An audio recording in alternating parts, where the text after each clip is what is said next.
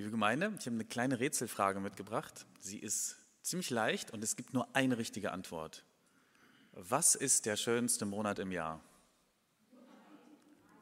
Mai, ich habe Mai gehört. Irgendwas anderes war noch da, aber das war falsch. Mai ist genau richtig. Sehr gut. Mai ist definitiv der schönste Monat. Gibt es noch irgendwelche Mai-Kinder hier? Guck mal, da gibt es so ein paar. Wir sind im Mai geboren. Ähm, ja, Mai ist, äh, ist tatsächlich der schönste Monat. Ich finde, in keinem Monat merkt man mehr, wie das Leben aufblüht. Das Jahr liegt immer noch vor einem, obwohl schon ein bisschen was hinter einem liegt. Ähm, der Frühling ist so richtig da, der Sommer steht vor der Tür. Ähm, ich finde es ich wirklich schön. Also jetzt bei uns in der Königstraße, ja, da ist der April vielleicht noch ein bisschen schöner. Mit diesen blühenden Ab äh, Kirschblüten. Ähm, aber äh, wenn wir jetzt bei uns im Garten sitzen, äh, es ist einfach toll, wie viele Vögel da sind, wie viele Blumen blühen und so weiter. Ich finde auch in keinem Monat ist mir die Schöpfung noch näher, weil da eben so viel los ist. Ähm, es geht heute um die Schöpfung. Der Predigtext ist heute, ähm, ich nehme die, die vier ersten Verse, der Predigtext, der vorgeschlagen ist, ist im Grunde das ganze erste Kapitel der Bibel. Es ist einfach viel zu viel. Deswegen die ersten vier Verse, die ich euch gleich vorlese, wo es um die Schöpfung geht und darum, was Gott eigentlich getan hat und immer noch tut. Ich lese die ersten vier Verse der Bibel vor. Am Anfang schuf Gott Himmel und Erde. Und die Erde war wüst und leer, und Finsternis lag auf der Tiefe. Und der Geist Gottes schwebte über dem Wasser. Und Gott sprach, es werde Licht. Und es ward Licht. Und Gott sah, dass das Licht gut war. Am Anfang schuf Gott. Am Anfang. Wann war das denn? Ich glaube, oder ich bin mir ziemlich sicher, hier geht es nicht darum, wann das denn jetzt ganz genau war. Am Anfang, ähm, da trickst uns ein bisschen auch die deutsche Sprache oft aus, wenn wir das übersetzen. Am Anfang ist nicht unbedingt nur ein zeitlicher Begriff. Bei uns ist am Anfang immer zeitlich, am Anfang von irgendwas, wenn was losgeht, am Anfang des Schuljahres, am Anfang des Jahres, am Anfang der Ausbildung, am Anfang äh, meiner Ehe und so weiter und so weiter, ist eigentlich immer ein zeitlicher Begriff. Das ist aber auch ein qualitativer Begriff. Und so ist er hier auch gemeint. Am Anfang heißt dann, ähm, als die Grundlage von allem gelegt wurde die, die Frage, die im, äh, in dieser Schöpfungserzählung behandelt wird, ist, was gilt eigentlich grundsätzlich? Es geht um viel, viel mehr als den zeitlichen Anfang von etwas, um viel mehr. Es geht auch darum, aber es geht vor allem darum, was ist die Grundlage und was ist das Fundament allen Lebens? Was ist dein Fundament und was ist mein Fundament? Worauf kann man sich eigentlich verlassen? Was hält die Welt im Innersten zusammen? Wenn es nur um den zeitlichen Anfang gehen würde, dann wäre das so, ähm, der rückt ja immer, immer weiter weg. Irgendwann ist er vielleicht auch nicht mehr besonders spannend, aber die Grundlage von etwas, die bleibt immer wichtig. Stellt euch die Grundlage, das Fundament eures Hauses vor. Das, das bleibt immer die Grundlage und das Fundament und es bleibt auch immer gleich wichtig. Die kannst du nicht wegnehmen sondern so ein Fundament und eine Grundlage gilt und davon lassen wir uns immer tragen. Und so ist es hier auch gemeint. Was war eigentlich am Anfang? Was ist die Grundlage von allem? Warum erzähle ich das? Ich erzähle das, weil es dabei dann plötzlich immer um dich und um mich geht, um mein Leben und darum, was mich trägt. Die Schöpfungs Geschichte redet eben nicht nur vom zeitlichen Anfang der Welt. Es geht nicht darum, uns endlich zu erklären, wie es damals wirklich war. Das weiß nämlich niemand so genau. Das weiß die Wissenschaft heute noch nicht mal so richtig. Äh, und das wusste damals auch niemand so genau. Und es hat die Autoren des Textes auch nicht besonders interessiert.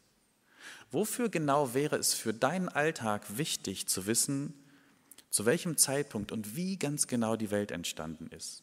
Wofür genau wäre das wichtig? Kann man kramen und ein bisschen überlegen.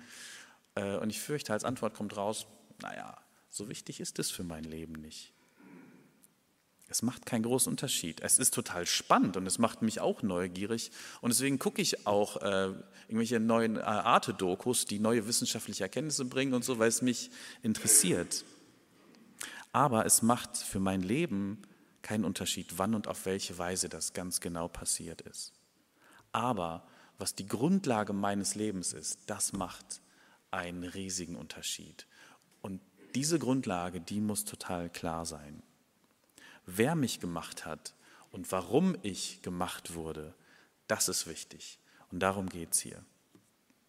Ich möchte deshalb heute ähm, auch nicht einfach nur den Text auslegen und erklären, das könnt ihr noch viel besser und viel gelehrter an anderer Stelle äh, bekommen. So, ich möchte gerne noch einen Schritt weiter gehen und versuchen, diesen Text, den ich gerade eben gelesen habe, die ersten vier Verse, möchte ich versuchen, auf unser Inneres zu übertragen. Wie ist das eigentlich, wenn, wir, wenn, wenn ich das ernst nehme und auf mein Leben schaue und gucke, was ist denn die Grundlage für mich? Was passiert in mir und was bedeutet es, dass Gott mich geschaffen hat?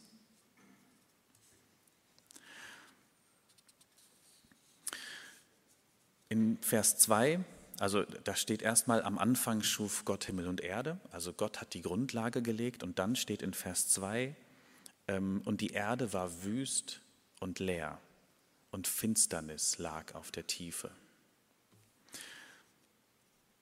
Das ist quasi die Gegenerfahrung von Schöpfung. Die Gegenerfahrung von Schöpfung ist für uns ähm, Chaos, Leere, Wüste. Die Gegenerfahrung ist nicht das Nichts, das Nichts da war, weil damit können wir so abstrakt überhaupt gar nichts anfangen, das kennen wir gar nicht. Die Gegenerfahrung ist, dass da irgendwo Chaos ist, wüst und leer. Im, im Urtext steht da, äh, es war Tohu Wabohu. Das steht da auf Hebräisch. Tohu Wabohu kennt ihr, wenn ihr, äh, weiß ich nicht, in die Zimmer eurer Kinder guckt oder äh, in einige Gärten oder so. Da gucken sie, gehen mal rein und denken sich, was ist das denn für ein Tohu Wabohu hier? Da müsste mal jemand Ordnung schaffen. Ähm, und so ungefähr ist es hier auch. Da war Wüste und Leere, Chaos, Tohu Wabohu. Das ist die Gegenerfahrung von Schöpfung, die wir auch machen können in unserem Leben. Die, glaube ich, das behaupte ich jetzt einfach mal ganz mutig, die auch jeder von uns in seinem Leben irgendwann macht. Mal mehr, mal weniger. Diese Gegenerfahrung von Schöpfung, dass da Chaos ist. Tohu Wabohu. Ähm, das bedeutet genau übersetzt das Wüste und Leere. Also die Erfahrung von Wüste ist, dass es keine Orientierung für uns gibt. Das kennen wir. Dass es keine Wege gibt, keine festgetrampelten Wege plötzlich, auf denen wir langgehen können. Dass wir uns orientierungslos fühlen, dass wir kein Ziel haben. Man fühlt sich auch plötzlich ganz ungeborgen und ganz unsicher. Es kann total hilflos machen. Und dann kann man auch die Erfahrung von Leere machen. Ich weiß nicht, ob ihr schon mal die Erfahrung von Leere gemacht habt. Einige Menschen müssen das ganz intensiv durchleben in ihrem Leben, andere vielleicht nur ansatzweise. Es ist, wenn sich alles gleich anfühlt, wenn alles plötzlich gestaltlos ist, wenn wir nichts mehr von dem anderen unterscheiden können. Die ganz extreme Erfahrung ist die Depression, wenn wir uns in einer Leere, Sinnlosigkeit und Dunkelheit verlieren. Das Schöne ist plötzlich nicht mehr schön. Das Leckere ist nicht mehr lecker und das Spannende ist nicht mehr spannend. Es ist alles gleich und alles ist egal. Habt ihr diese Erfahrung schon mal gemacht? Ich kenne das zumindest im Ansatz, vielleicht nicht ganz so intensiv, aber ich kenne das. Dass man aus dem Fenster starrt und sich denkt, ich sehe eigentlich trotzdem nichts. Vielleicht habt ihr auch eher die Erfahrung von Chaos gemacht. Das wird auch in, diesem, in diesen Sätzen geschrieben. Tohu Wabohu, dass es in uns wirr ist, durcheinander. Wir würden gerne die Dinge voneinander unterscheiden können. Wir hätten gern Klarheit, aber wir haben keine Klarheit. Alles in uns ist durcheinander geworfen.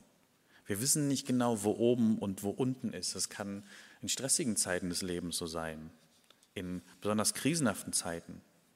Das ist auch ganz oft kurz vor dem Sterben so, wenn Menschen äh, die Orientierung verlieren und da plötzlich erstmal nur Chaos ist.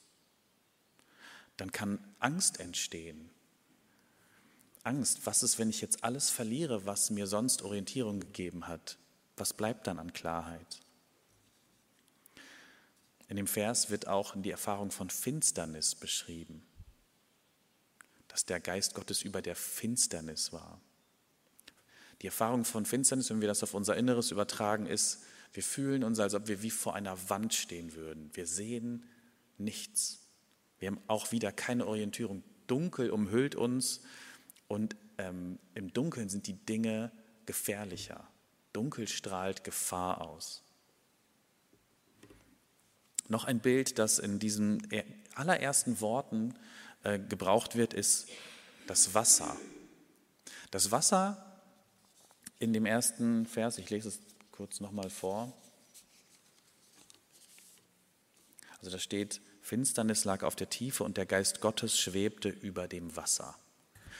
Wasser ist jetzt nicht ähm, die Bevertalsperre im Sommer, wo man denkt, das ist doch total schön, sondern das Wasser, das hier beschrieben wird, ist eher so etwas wie eine Urflut, eine gefährliche, dreckige, schlammige Urflut, die das Potenzial hat, alles zu überschwemmen. Diese Erfahrung mussten leider im letzten Jahr viele Menschen in Deutschland machen, wie gefährlich so eine schlammige Flut sein kann. Dass Wasser in einem Kontext Segen bedeuten kann, im anderen Kontext ähm, unglaublich gefährlich ist, unglaublich zerstörerisch, unberechenbar, fürchterlich. Und so eine Flut ähm, kann schreckliche Zerstörung hinterlassen und das haben wir auch erlebt, viele traumatisierte Menschen. Das Wasser, das hier beschrieben wird, ist so ein, eine Schlammflut. Und dieses Gefühl kann uns im Leben auch unabhängig von so einer realen Flut überkommen. Also wir denken, es überrollt mich einfach alles wie eine dreckige Schlammflut und ich weiß nicht mehr wohin und was mich hält. Das, was hier beschrieben wird, ähm, beschreibt ganz reale Kräfte unseres Lebens. Wir können froh sein, wenn wir sie noch nicht in, äh, wenn wir sie noch nicht erlebt haben oder sie noch nicht ganz intensiv erlebt haben, aber viele Menschen tun es.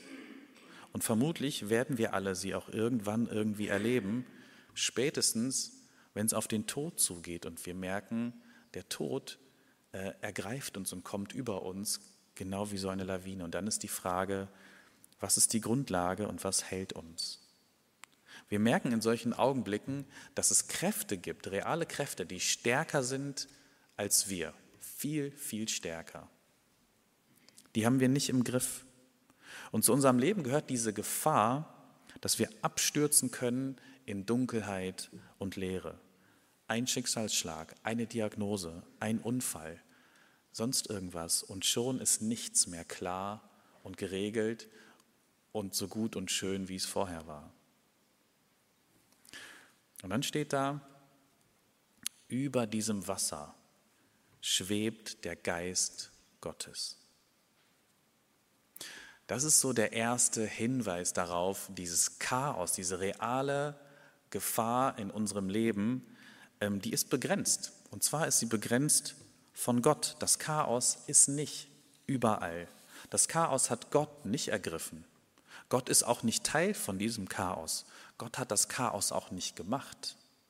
Gott ist die aktive Begrenzung von diesen zerstörerischen Kräften. Gott ist die Hoffnung darauf, dass es besser wird, dass jemand Ordnung schafft im Tohu Wabohu. Gott ist das Versprechen, dass diese chaotischen Mächte nicht siegen werden. Sie sind stark und Gott ist stärker. In diesen paar Versen, diesen paar Worten am Anfang steckt schon beides mit drin. So diese ganze Grunderfahrung und Spannung unseres Lebens, ähm, dass das Chaos und die Zerstörung da ist, dass unsere Abgründe, die wir ja erleben, ganz ernst genommen werden. Die sind leider echt. Wir erleben sie zurzeit, wir erleben sie politisch, wir erleben sie aber auch ganz persönlich in unserem Leben. Ähm, es wird aber eben auch Gott ernst genommen. Gott ist auch da. Hier an dieser Stelle, als Gott über dem Wasser schwebt, wenn wir das so lesen, äh, ist Gott da, aber noch ganz unklar, schemenhaft. Das sind so diese Worte Geist und Schweben. Irgendwo und irgendwie über dem Chaos ist er da, wir können ihn aber noch nicht richtig erkennen. Vielleicht schemenhaft erahnen. Und für mehr reicht unsere Wahrnehmung oft auch nicht aus. Aber Gott ist schon da. Und allein durch seine Nähe ändert sich vieles. Es ändert sich dann alles durch den ersten Schöpfungsakt. Da steht, und Gott sprach. Ganz simple Worte. Und Gott sprach. Die ersten drei Schöpfungsakte, die ihr äh, nachlesen könnt in der Bibel, ich lese sie jetzt nicht vor, aber die ersten drei Schöpfungsakte sind dazu da, äh, alle drei dafür da, dieses Chaos äh, und die Finsternis einzugrenzen und zu bändigen. Also als erstes wird durch das Licht geschaffen und dann ist Tag und Nacht. Was für eine neue Ordnung. Es geht darum, die Dunkelheit und das Chaos einzuschränken. Und zwar durch ein machtvolles Wort von Gott. Das reicht. Es klingt hier fast wie ein Befehl. Gott befiehlt. Gott gebietet dem Chaos Einhalt. Und ich finde es total tröstlich, dass Gott hier mit dieser Macht auftritt und mit dieser Souveränität. Wir haben ja gerade festgestellt und gehört, dass diese zerstörerischen Kräfte viel, viel größer und stärker sind als wir. Wir können dagegen nicht viel aussetzen. Wir können nicht mit einem Wort äh, etwas ändern. Wir können nicht mal mit all unserer Anstrengung, mit all unserer Kraft die Dinge ändern. Gott kann mit einem Wort Ordnung schaffen. Gott muss sich dafür noch nicht mal groß anstrengen. Gott schwitzt nicht. Gott muss nicht dagegen kämpfen. Er spricht ein Wort. Es passiert. Und dass Gott redet und ein Wort spricht, bedeutet auch, da gibt es ein Gegenüber, da ist jemand da, der mich anspricht, den ich hören kann, den ich verstehen kann und zu dem ich auch sprechen kann. Und Gott sprach, es werde Licht. Es werde Licht. Das ist der erste Schöpfungsbefehl oder das erste Schöpfungswort. Es werde Licht. Wenn wir das auf unser Inneres wieder anwenden, heißt das, Gott spricht, es werde Licht und plötzlich können wir unterscheiden, weil Gott uns Klarheit schenkt. Vorher war vielleicht alles eins, alles ist in einem Nebel verschwunden, ein undurchdringlicher Nebel, in dem wir so oft leben. Und wenn Gott uns Licht schenkt, dann können wir plötzlich wieder etwas wahrnehmen. Wahrnehmung ist die Grundlage unseres Bewusstseins, ist die Grundlage, dass wir überhaupt uns äh, als Ich erleben, aber auch andere Menschen erleben. Licht und Wahrnehmung bedeutet deshalb auch Leben. Dass Gott als erstes Licht schenkt, ist kein Wunder, weil Licht Leben bedeutet. Wir werden uns unserer selbst plötzlich wieder bewusst und dessen, was Gott um uns herum tut. Jetzt sehen wir plötzlich auch, worauf es ankommt. Wenn wir in diesem inneren Dunkel verschwinden, wenn diese Kräfte der Zerstörung uns ergreifen, dann wissen wir manchmal gar nicht mehr, was wichtig ist, worauf es ankommt. Dann können wir so durcheinander sein und überfordert, dass wir es nicht sehen. Wenn Gott spricht, es werde Licht, wissen wir es plötzlich wieder. Wir bekommen, äh, die Dinge bekommen wieder Bedeutung und Gestalt. Es ist nicht mehr alles gleich und alles egal. Wir können Prioritäten setzen. Jetzt sehen wir auch plötzlich Schönheit wieder. Schönheit, die uns vorher verborgen war. Wir konnten sie nicht sehen. Wie oft geht es uns im Leben so, da ist diese ganze Schönheit und Herrlichkeit um uns herum, alles ist da und wir sehen nichts davon. Wir sehen eigentlich nur das nächste Problem, die nächste Herausforderung und alles andere, was auch da ist, sehen wir nicht. Es ist alles nur äh, es ist alles so überdeckt von etwas Dunklem und Schweren, von einer Wolke oder von einem Schleier. Und durch Gottes Schöpfung, durch Gottes Wort wird dieser Schleier plötzlich weggenommen. Und wir sehen die ganze Herrlichkeit wieder, die da ist. Es ist Mai, geht mal raus, nehmt es mal wahr, nehmt euch die Zeit, wie herrlich das ist. Wenn Gott das spricht, es werde Licht, dann sehen wir auch plötzlich die Wahrheit. Lüge und Wahrheit zu unterscheiden, ist gar nicht so easy, ist gar nicht so einfach. Jeder denkt natürlich, jeder denkt von sich, naja, ich kann das schon. Ich kann ja die Wahrheit und die Lüge unterscheiden, die anderen können es halt nicht so richtig. Ja, es ist leider auch eine Lüge. So einfach ist es nicht. Jeder denkt, er wüsste es, aber wir alle vermischen ständig Lüge und Wahrheit, als ob wir wüssten, was die Wahrheit ist und wie die Dinge alle wirklich sind. Was für, was für ein Hochmut. Gott muss uns die Klarheit schenken. Gott muss uns die Schuppen von den Augen nehmen. Und dann ähm, sehen wir plötzlich, wie es wirklich ist. Ich hoffe, ihr habt es schon mal irgendwann erlebt, so diese, das, was sich zuerst wie so eine Demütigung anfühlt, dass man denkt, oh, habe ich das wirklich geglaubt und gedacht über mich oder über andere Menschen die letzten zehn Jahre? Ähm, und danach ist es aber wie so eine Erleichterung. Ach, so ist das also. So habe ich mich 25 Jahre verhalten, das habe ich ja gar nicht gesehen. Gott musste es mir erst schenken, diese Einsicht, die Wahrheit über mich. Gott muss sprechen, es werde Licht, sonst sitzen wir im Dunkeln. Ich greife jetzt heute wirklich nur diesen ein, äh, dieses eine Schöpfungswort heraus, es werde Licht. Es gibt ja noch andere, aber ich glaube, dass das reicht für heute, um deutlich zu machen, es hängt von Gott ab und Gott schafft die ganze Zeit. Das war eben nicht nur einmal ganz am Anfang, sondern das ist etwas, was Gott die ganze Zeit tut. Jetzt gerade, in diesem Augenblick, ist Gott dabei. Schöpfung ist, das ist der tiefe christliche Glaube, nichts Einmaliges. Das ist ganz, ganz wichtig. Die, ähm, die Lateiner haben das dann auch relativ früh schon in der Theologie ähm, unterschieden. Die haben gesagt, es gibt die, diese Schöpfung, die haben gesagt, Creatio ex nihilo, also die, die Schöpfung aus dem Nichts, die Gott schafft. Dann gibt es aber auch die Creatio continua, also die fortlaufende Schöpfung. Gott schafft die ganze Zeit. Und es ist wichtig, dass wir das äh, in, in unseren Glauben mit aufnehmen. Diese Creatio continua, dass Gott jetzt gerade am Werk ist, wie wir das äh, im allerersten Lied gesungen haben. Auch wenn ich das nicht sehe, Gott ist jetzt gerade wirksam. Auch wenn ich es nicht fühle, Gott ist jetzt gerade wirksam. Jetzt gerade spricht er zu dir, es werde Licht. Und morgen auch nochmal und übermorgen wieder. Gott macht das. Es ist nicht unsere Kraft.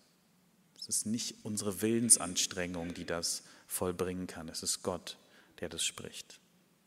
Und deshalb fordere ich euch heraus. Wartet darauf. Setzt euch dieser Schöpfung Gottes aus und nehmt ernst, dass Gott das macht, nicht wir, nur Gott. Und weil Gott das macht und nicht wir, bedeutet das, wir müssen immer wieder mal uns einfach hinsetzen und warten. Das ist ultra schwer. Ich kenne das aus eigener Erfahrung. Seit zwei Jahren mache ich jetzt eine Weiterbildung zum geistlichen Begleiter und die größte Herausforderung ist und bleibt für mich und eigentlich auch für alle anderen Menschen, nichts zu tun.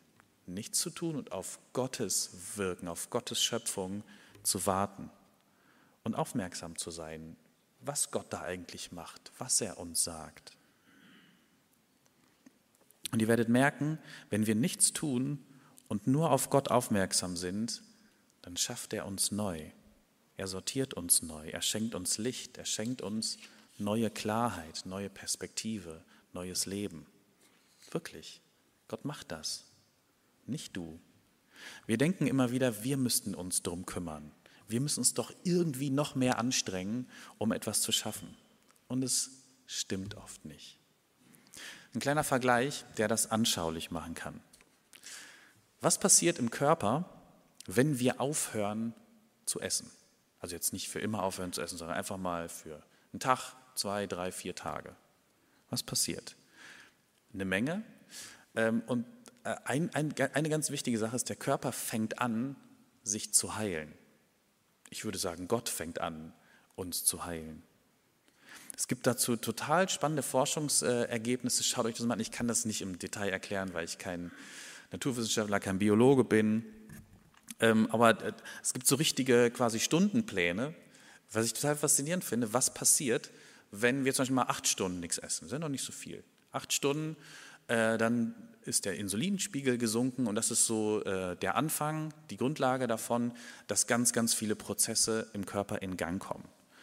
Ähm, dann passieren nach zwölf Stunden passieren ganz tolle Sachen, nach 16, 18, nach 36 Stunden ähm, passieren unglaubliche Prozesse im Körper, die fast alle damit zu tun haben, dass Heilung in Gang gesetzt wird, weil wir einfach mal nichts tun und warten. Irgendwann sollten wir wieder anfangen zu essen, weil das auch sehr gut und sehr wichtig ist. Ähm, gar keine Frage. Aber was ich damit sagen will, ist, ähm, dieses Stillhalten und Warten hat schon körperlich äh, eine total gute Grundlage. Und es ist äh, mit unserer Seele ähnlich. Auch da können wir so schwer abwarten, stillhalten und einfach mal nur Gott machen lassen. Wenn Gott uns eine ganz lange To-Do-Liste geben würde, die wir abarbeiten müssten, damit es uns besser geht, dann würden wir das vermutlich machen. Das würde uns leichter fallen. Er sagt, hier guck mal, lange To-Do-Liste, arbeite das ab und dann wirst du die, äh, die Erfolge sehen. Und Gott macht das Gegenteil. Äh, leider oder zum Glück er sagt ja nicht, äh, steh früh auf, mach Sport, geh zur Arbeit, guck zwei Stunden Fernsehen und dann äh, ist gut, dann habe ich an dir gearbeitet. Sondern Gott ähm, sagt, wenn du willst, dass ich in dir wirksam bin, dann musst du einfach mal aufhören und auf mich warten, dass ich zu dir spreche, dass ich mich um dich kümmere.